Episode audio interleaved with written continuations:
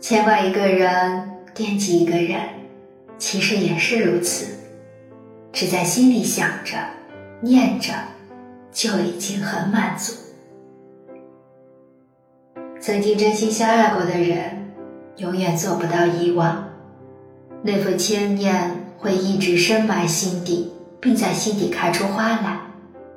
若有缘重逢，哪怕只在网络中保持一份似有似无的联系。也是一种安慰，不必觉得惦记一个人不对，会惦记说明你是一个重感情的人；不必认为怀念一段感情不道德，会怀念说明你内心柔软、慈悲、善良。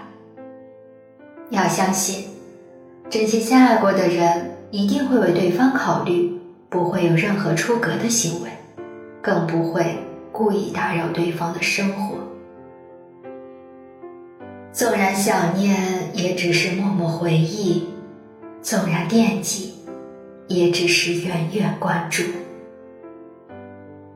每个人心里或许都住着这么一个人，心里牵挂着，惦记着。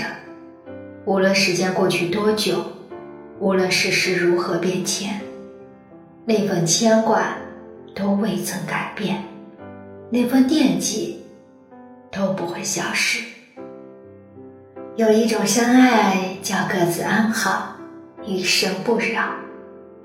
各自安好是对自己的人生负责，余生不扰是对彼此最后的温柔。如果缘分注定只能到这儿，那就从容接受命运的安排，将最深的爱。藏于内心深处，余生各自安好，互不打扰，只默默想念，远远关注。愿你看淡尘缘聚散，认真对待生活，心存美好眷恋的同时，也能把日子过得活色生香。本文作者安东月，情感作者。以温情的笔触写走心的文字，愿在最深的红尘与你相逢。